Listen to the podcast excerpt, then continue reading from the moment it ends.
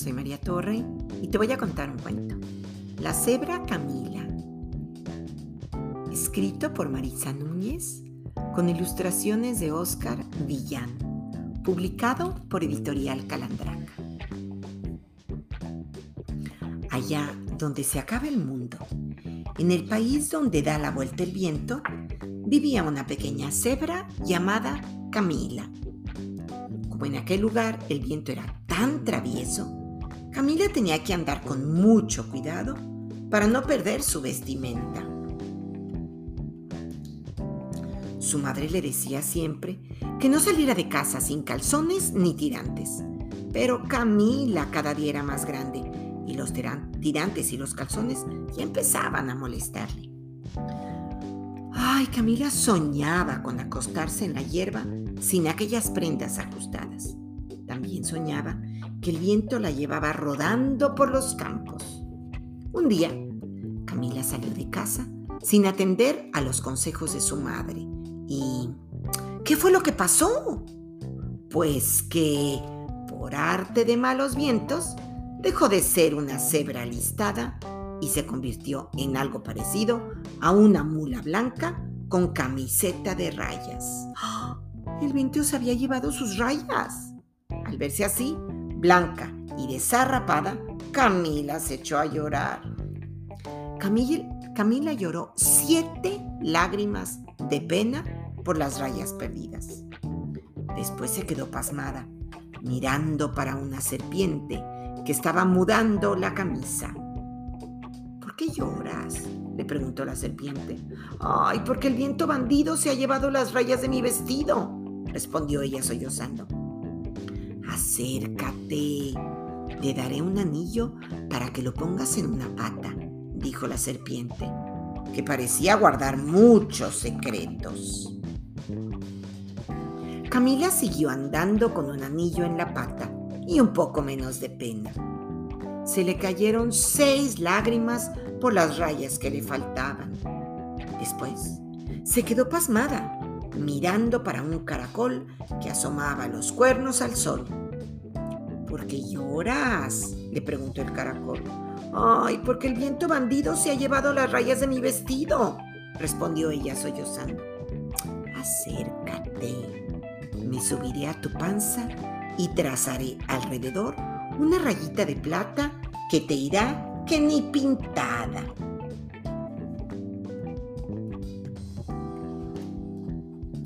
Camila siguió caminando con un anillo en la pata, una rayita de plata y un poco menos de pena. Como estaba preocupada, sintió ganas de llorar y derramó otras cinco lágrimas. Después se quedó pasmada contando los colores del arco iris. ¿Por qué lloras? le preguntó el arco iris. Ay, porque el viento bandido se ha llevado las rayas de mi vestido, respondió ella, sollozando acércate. Te echaré un remiendo azul, fresquito como una seda de primavera. Camila siguió andando con un anillo en la pata, una rayita de plata, un lindo remiendo azul y un poco menos de pena. Salpicó cuatro lágrimas más por las rayas que le faltaban. Después se quedó pasmada, mirando para una araña que estaba bordando un paño. ¿Por qué lloras? Le preguntó la araña. Ay, porque el viento bandido se ha llevado las rayas de mi vestido, respondió ella sollozando. Acércate, tejeré para ti una puntilla de tul y tu traje será más elegante.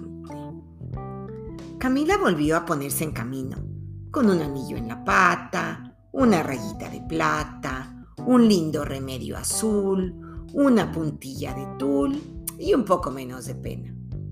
Lloriqueó tres lágrimas por las rayas que le faltaban. Después se quedó pasmada, escuchando a una cigarra que estaba tocando una melodía. ¿Por qué lloras? le preguntó la cigarra. Ay, porque el viento bandido se ha llevado las rayas de mi vestido, respondió ella sollozando. Acércate, te daré una cuerda de mi violín y tendrás un aire musical.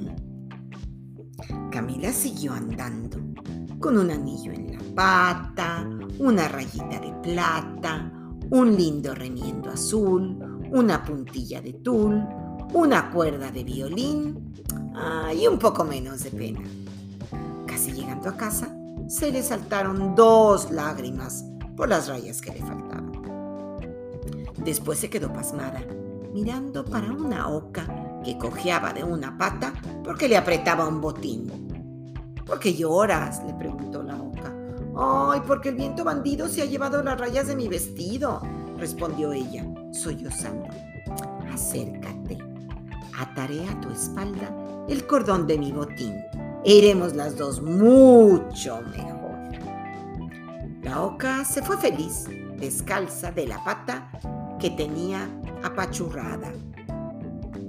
Camila ya había andado mucho cuando por fin llegó a su casa con un anillo en la pata, una rayita de plata, un lindo remiendo azul, una puntilla de tul, una cuerda de violín y un gran cordón de botín.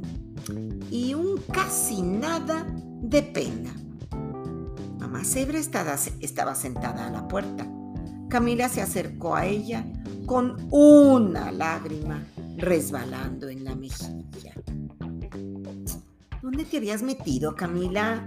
Que no te encontraba? Es que el viento... Mamá Zebra hizo como si nada, porque tenía ganas de decirle algo muy importante. Escúchame, Camila. Ya estás muy grande, así que va siendo hora de olvidar los tirantes y los calzones. Pero al descubrir la lágrima que le escurría de un ojito, mamá Zebra intentó consolarla. No llores. He trenzado con mis crines una cinta muy larga para que adornes tu melena. Camila, que había crecido casi una cuarta, se puso de puntillas y le dio a su madre un abrazo grande, grande, sin calzones ni tirantes. Y se estiró mucho para lucirse aún más y para que su madre la viese bien, con un anillo en la pata, una rayita de plata, un lindo remiendo azul, una puntilla de tul, una cuerda de violín, un gran cordón de botín, una cinta en la melena y ni una gota de pena. Y, colorín colorado, este cuento se ha acabado.